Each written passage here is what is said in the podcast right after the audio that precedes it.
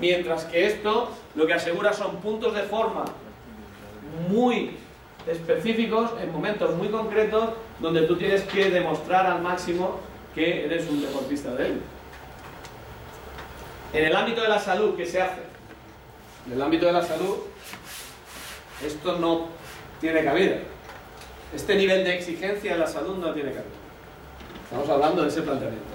No tiene nada que ver con la edad y el grado de experiencia. Hay otra tercera cuestión que es la orientación personal que tú tomas a la hora de desarrollar prácticas. Y cuando una persona se dedica al ámbito de la salud, eh, ayer me planteaba, pero salud siempre tiene que ser una patología. Digo, no, no tiene por qué ser una patología. Puede ser una población específica, como gente de avanzada edad, como gente que tenga, no sé, gente que esté embarazada, eh, gente que tenga alguna eh, tenga degeneración cognitiva, gente que tenga cualquier tipo de historia. O simple y llanamente una persona que se dedica a realizar práctica por bienestar dos o tres veces a la semana sin ningún objetivo concreto de rendimiento. ¿De acuerdo? ¿Qué ocurre con los runners? Pues los runners aficionados hacen un mix de entre esto y lo otro y al final no tienen muy claro qué es lo que, lo que va a pasar. Los runners generalmente que se orientan mucho hacia la marca, pues eh, en un momento determinado que acumulan volúmenes exagerados de, de, carrera, deberían plantearse si la mejora va por ese camino o no va por otro. Seguramente podría reducir mucho las horas de entrenamiento si trabajaran un poquito sobre la intensidad de los mismos y conseguirían muchas más cosas. Mira, nosotros tenemos una, una última investigación que hemos hecho con triatletas, en el sector de bicicleta nada más. Triatletas aficionados.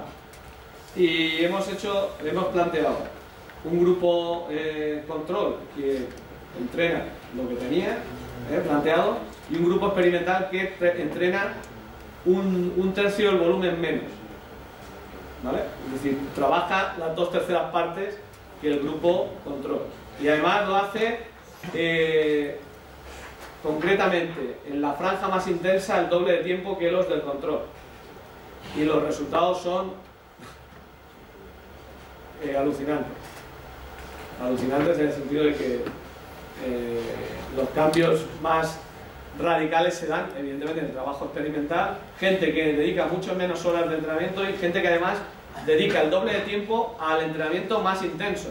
Pero el entrenamiento más intenso de un ciclista, eh, por ejemplo, si los, del grupo control han dedicado eh, una hora, estos dedican dos.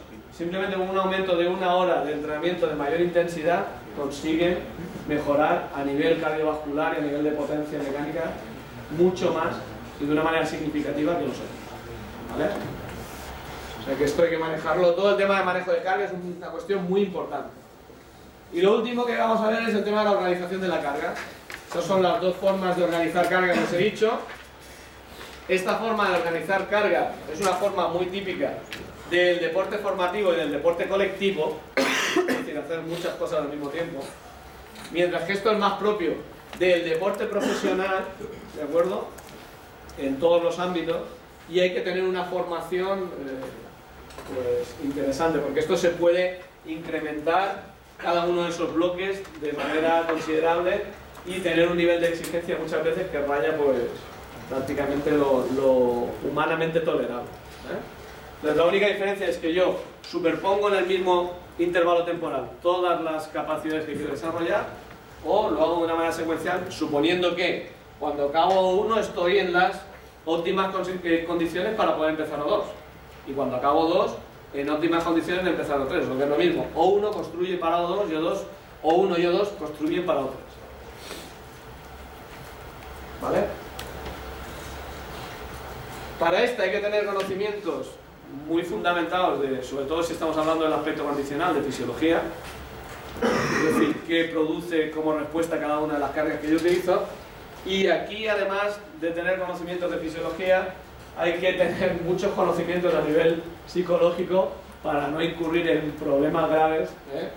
de estancamiento del rendimiento de los sobre todo cuando estoy aplicándolo a un nivel de rendimiento de Esas son las dos formas a nivel de organización ¿eh? Eh, más habituales de utilizar carga. No quiere decir que sean las únicas, pero nosotros vamos a quedar ¿Vale?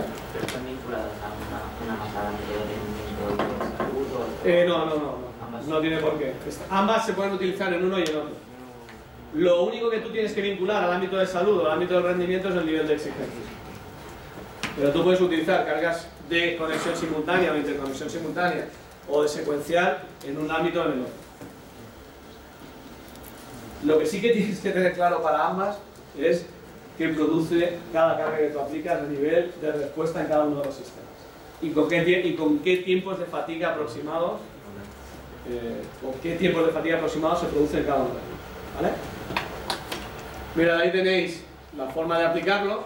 EE significa efecto de entrenamiento. ¿eh? Cuando yo aplico cargas de tipo simultáneo, el efecto de entrenamiento guarda un perfil de meseta, es decir, yo puedo aumentar el efecto del entrenamiento coincidiendo con el momento en el cual se aplica la mayor exigencia y a partir de ahí cae el efecto de entrenamiento, o si lo hago de forma secuencial ¿eh? o sucesivo contiguo, lo que voy a conseguir es que el efecto del entrenamiento sea mayor y la caída de ese efecto también menor. ¿De acuerdo? Me podríais preguntar, bueno, entonces, ¿por qué no se utiliza? Pues porque este hay en determinadas situaciones que no se puede utilizar. Por ejemplo,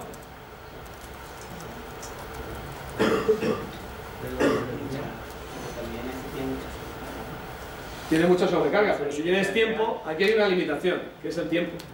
Si tú te dedicas a una disciplina deportiva donde la competición tiene una densidad muy alta, por ejemplo el tenis, no lo puedes hacer. Si tú tienes que utilizar un previo para construir un sucesivo y un último, y resulta que tú empiezas el lunes, y el lunes compites, y el miércoles compites, y el jueves compites, y el- o compites miércoles y compites sábado. ¿No?